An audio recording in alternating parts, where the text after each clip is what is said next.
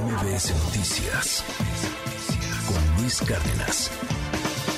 Otro asunto de migrantes también eh, muy, muy lamentable que hemos reportado en MBS Noticias, pues este incendio, este incendio en la estación migratoria en Ciudad Juárez, Chihuahua, que bueno, ya, ya dejó a 40, a 40 personas muertas, obviamente pues muchas lesionadas también después de, de haber sufrido este incendio terrible. Hemos abordado distintos ángulos de, de, esto que ocurrió y ahora justo nos queremos enfocar a la justicia, porque evidentemente esto no puede quedar impune, pero las investigaciones deben de ser lo suficientemente sólidas, lo suficientemente pulcras, que no existan dudas, que no existan dudas sobre lo que ocurrió realmente aquel 27 de marzo y pues que se castigue debidamente a los responsables de todos los niveles, de todos los niveles deben de ser castigados. Así que esta mañana le agradezco enormemente a Lisbeth Guerrero. Ella es abogada venezolana y defensora de derechos humanos, cofundadora y directora de Apoyo a Migrantes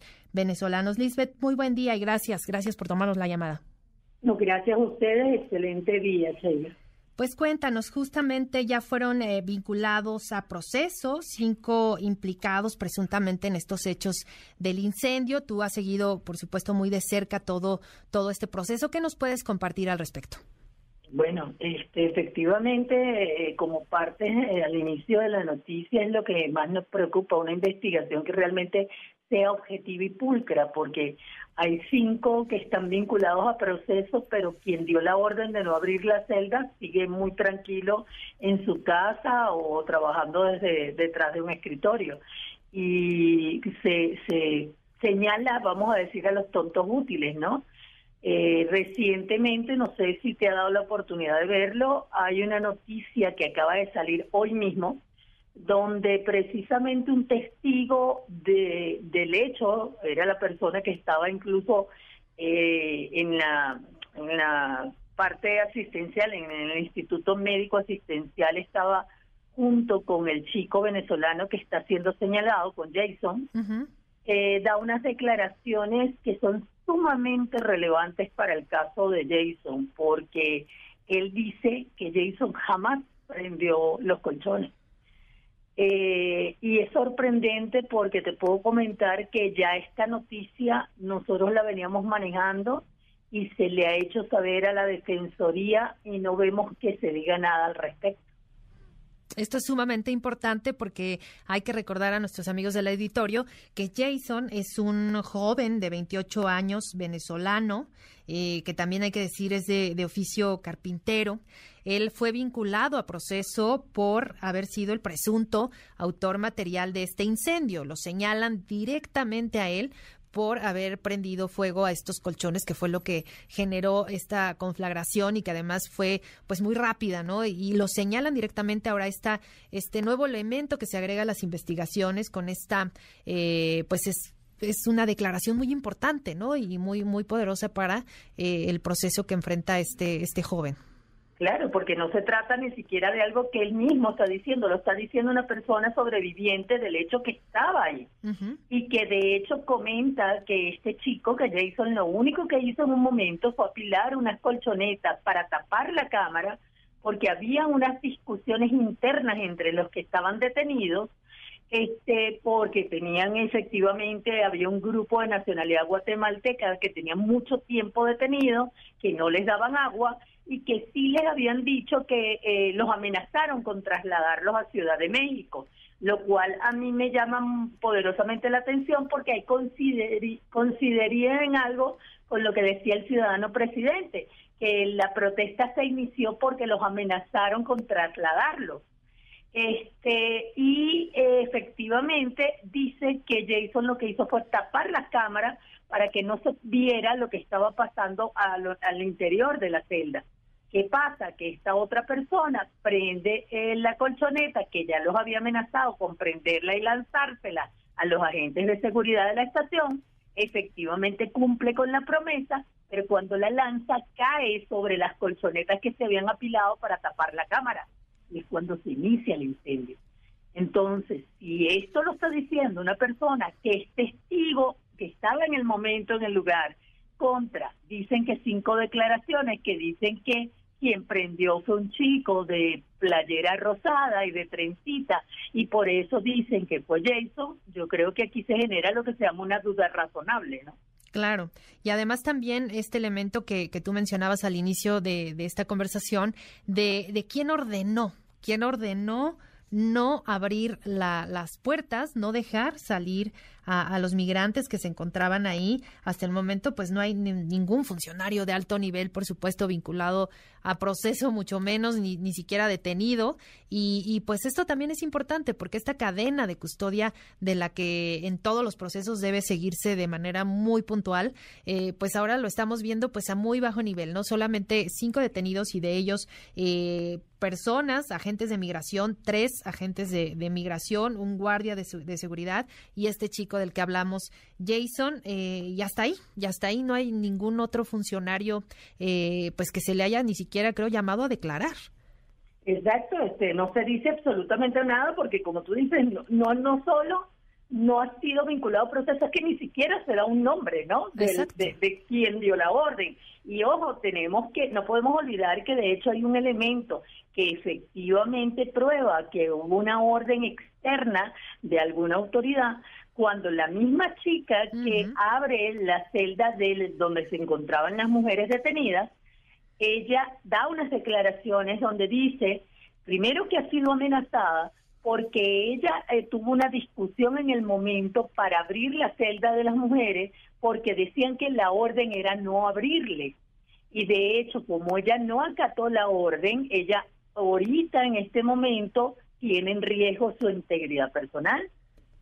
Claro, y además se ha hablado, eh, obviamente, Lisbeth, de, de mucha corrupción creo que también es un elemento que hay que destacar porque mencionaban incluso testigos que migrantes que, que han estado dando algunas declaraciones. Es que ha habido mucha corrupción que incluso eh, pedían dinero eh, a cambio de dejar salir a, a, los migrantes de este de este centro. Yo creo que eso también hay que mencionarlo. No no es el simple hecho de obviamente esto que ocasionó el incendio, ¿no? Que, que obviamente pues es trágico y, gravísimo, pero además muchos elementos que están ahí que, que nos dan a entender que había mucha corrupción.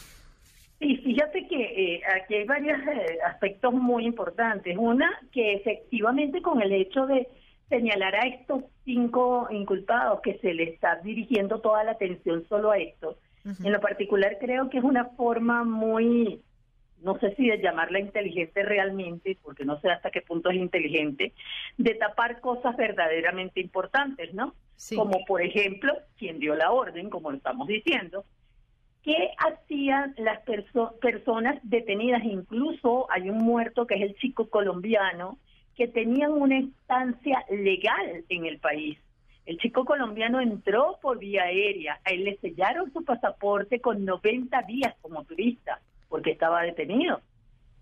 Y los mismos guatemaltecos, este grupo que estaba protestando, se señala que tenían de 10 a 20 días detenidos, cuando hay una sentencia reciente de la Suprema Corte de Justicia que eh, prohíbe las detenciones por más de 36 horas. Eso hasta, y por la otra parte, efectivamente, la corrupción que hay en las estaciones migratorias. Esto no es un hecho nuevo, esto es un hecho que ya se conocía por las organizaciones de la sociedad civil y que, bueno, tal vez lamentablemente con este hecho se visibiliza un poco más hacia la comunidad en general. Esto pasa constantemente, las violaciones de derechos humanos, la extorsión dentro de las mismas estaciones migratorias e incluso lo que dicen, ah, bueno, pero ellos les quitan todo cuando entran. ¿Cómo es que tienen cosas? Porque las venden internamente. O sea, los mismos guardias o, agentes de seguridad les venden cigarros, les venden yesquero. De hecho, dicen que el yesquero con el que se prendió la colchoneta se lo había vendido un guardia de seguridad. Así es, estas anomalías que se han registrado y que desde hace varios años se han alertado, de hecho, y comparto también, seguramente ya viste esta información que publica hoy el, Universal, donde eh, mencionan que alertaron de, anomalías en el Instituto Nacional de Migración y no se hizo nada, ¿no? Que las últimas revisiones de la Auditoría Superior de la Federación eh, se señaló ahí al Instituto Nacional de Migración con varios, eh, con varios puntos de un mal desempeño que habían mencionado que eh, alertado incluso que había hacinamiento muy grave hacinamiento en las estancias, protocolos desactualizados, mala metodología para administrar riesgos, personal mal capacitado, que es justo lo que vimos que ocurrió en esta estación migratoria y obviamente también pues un posible desvío de, recursos, porque obviamente la corrupción pues llega a, gran escala y, en este caso específico de esta estación en, Ciudad Juárez pues lo, vemos ahí en, la práctica. Y, pues ahora este proceso, eh, eh, Lisbeth, que ¿Qué sigue? ¿Qué, qué, ¿Qué, habría que hacer en el caso de, este joven eh, venezolano? ¿Las autoridades de su país eh, se involucrarán en el proceso o no? ¿Qué, qué ocurre ahí? Mira, eh, nosotros estamos muy preocupados y cuando te digo nosotros, no solo nosotras como organización, sino que nosotras sí tenemos vínculo directo con la familia, ¿ok? Sí. Desde que comenzaron los hechos, de hecho, estamos facultadas por la familia para que nos informen desde las autoridades cualquier tema relacionado a su hermano, porque lamentablemente ellos no él no tiene ningún familiar aquí en México, ¿no? Claro.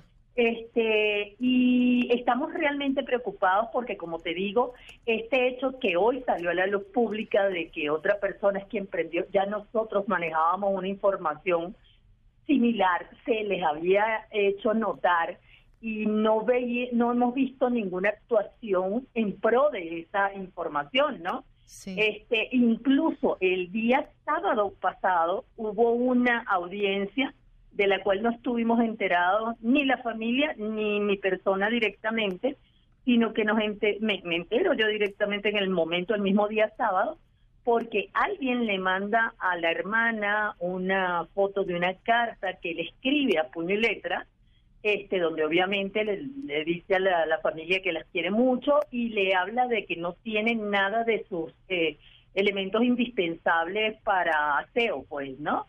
Y que por favor le hicieran llegar cosas y no sé qué. Y cuando ya me pasa esa foto, yo le digo, ajá, y ya va, ¿cómo te lo hicieron llegar? Me dice, es que hay una audiencia. ¿Cómo que hay una audiencia? O sea, ¿por qué se hace una audiencia sin que nadie sepa, no? Claro. Claro. Eso, eso, es, eso es muy preocupante realmente, ¿no? Así es. Este, entonces, ¿qué sigue? Mira, realmente quisiéramos que haya una investigación, no por los que están, los que pueden tener un interés directo, pues, ¿sabes? O por los que quieren proteger algo, sino que se incluso se nombrara una comisión para que haya esa investigación. Países como El Salvador, como Guatemala, están pidiendo la cabeza, como se dice, de quienes realmente dieron la orden, ¿no? Así es. Este, entonces, ¿qué, ¿qué esperaríamos? Esperaríamos eso y hoy, hoy que salió esta noticia a la luz pública, realmente esperamos que se haga algo con esta noticia y no que se diga simplemente, este, mira, él es el que todo el mundo señala y, bueno, es poco lo que se puede hacer, ya va, de qué estamos hablando entonces, ¿no?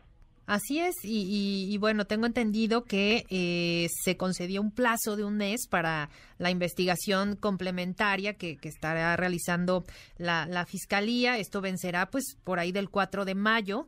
Entonces, pues todavía quedan eh, varios días de, investigación y también destacar que incluso eh, sobre el caso específico de, Jason, el, justo de, este, poco después de, este incendio, emitió un comunicado el Instituto Federal de, Defensoría Pública porque pues ellos pusieron eh, el ojo también en, este, en esta situación y ellos piden que obviamente se investigue también con, con imparcialidad. Ellos también comentan que se debe de trabajar para garantizar el derecho de defensa adecuada en favor de, de, de Jason, porque pues sí se debe de reconocer también su calidad de víctima de violaciones graves a los derechos humanos y que pues no se le criminalice por un delito del cual pues no, no se puede juzgar previo a la investigación, ¿no?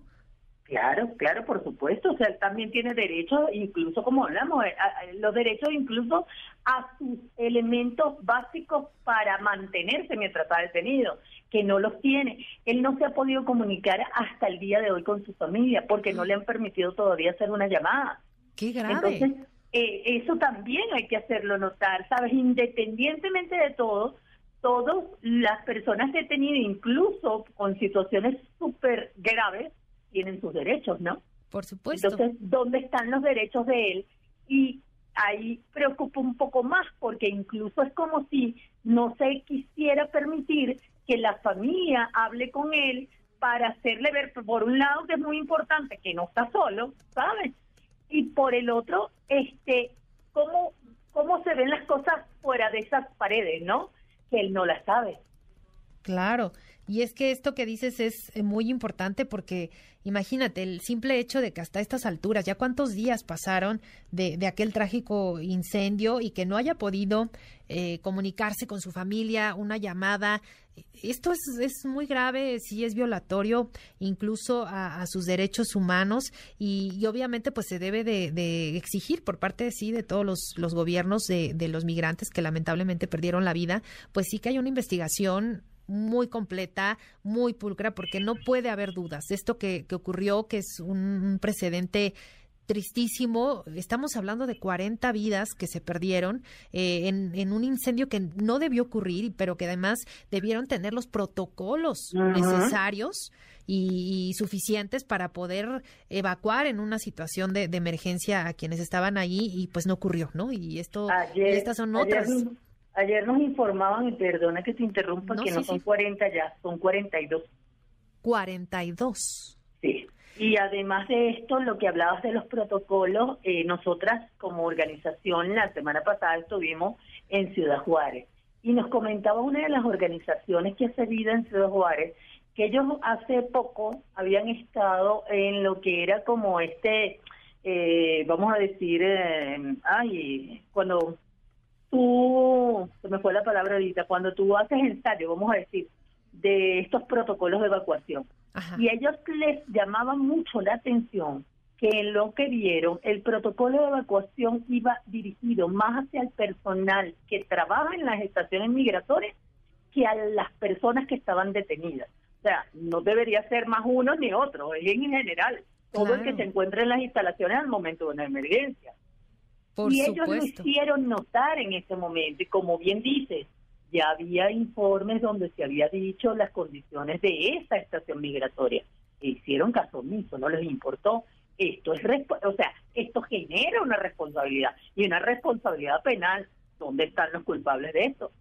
Así es, y esto además que nos dices que, que la verdad te, te, agradezco que nos compartas esta información porque las autoridades no lo han hecho público, no lo han informado de manera oficial, dos víctimas más de este terrible incendio. Entonces estamos hablando de 42 personas que perdieron la vida. Esto que nos compartes es, pues, es, un dato que no, no, teníamos en el radar. Estaremos muy atentos a que las autoridades lo confirmen y, pues lo, lo, hagan oficial porque estamos hablando de, de, una investigación que además sí se ha generado muchas dudas eh, al respecto. Eh, pues también eh, el silencio que ha guardado el, titular del Instituto Nacional de Migración, Francisco Garduño, que pues no no, no, es el hecho de que salga a dar entrevistas, es el hecho de que salga a dar la cara, que informe cuál es la situación en la que están en estos momentos quienes todavía eh, quizás están eh, hospitalizados, quienes aún tienen alguna lesión, cuál es su situación, ¿no? Y, ponerles cara, porque también eh, el día recientemente ayer, antier, publicaba Excelsior en su primera plana las fotografías, ¿no? Los rostros de quienes son muy jóvenes, ¿no? Todos en busca de llegar a Estados Unidos, eh, pierden la vida y pues muy trágicamente hasta el momento, pues sí seguimos esperando respuestas claras y contundentes de qué fue lo que ocurrió realmente, ¿no? No, exacto, y siguen pasando situaciones, porque lo mismo que narrabas hace poco, acaba de pasar lo que pasó en San Luis Potosí, este, siguen pasando situaciones graves con los migrantes debido a malas políticas migratorias tomadas simplemente detrás de un escritorio, ¿no? Entonces, ¿hasta cuándo se va a permitir que sigan pasando este tipo de cosas que cobran vidas de personas que afectan, el que no cobra la vida la afecta de por vida porque hay cosas que no pueden borrar de su vida y que no se pueden olvidar. ¿Y quién rezarse esos daños? Totalmente, ahí está la pregunta. Y pues Lisbeth Guerrero, abogada venezolana y defensora de derechos humanos, cofundadora y directora de apoyo a migrantes venezolanos. Muchísimas gracias por estos minutos y por supuesto seguimos en contacto. Gracias a ti y por favor no dejar de caer esto que es tan importante y que no se pierda la noticia entre tantas cosas del día a día. Así es. Muchas gracias. Muy buen día. Gracias. MBS Noticias con Luis Cárdenas.